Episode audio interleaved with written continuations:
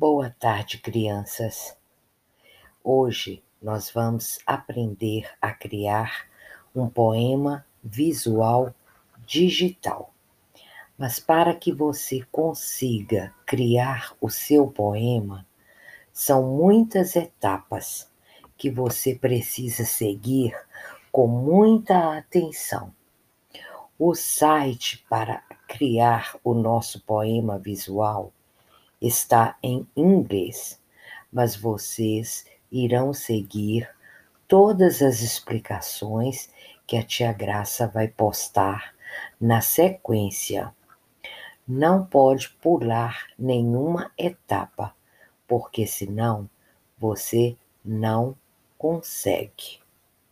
Eu espero que você faça o seu poema digital com muito carinho, porque depois nós vamos criar um livro digital com os poemas de vocês.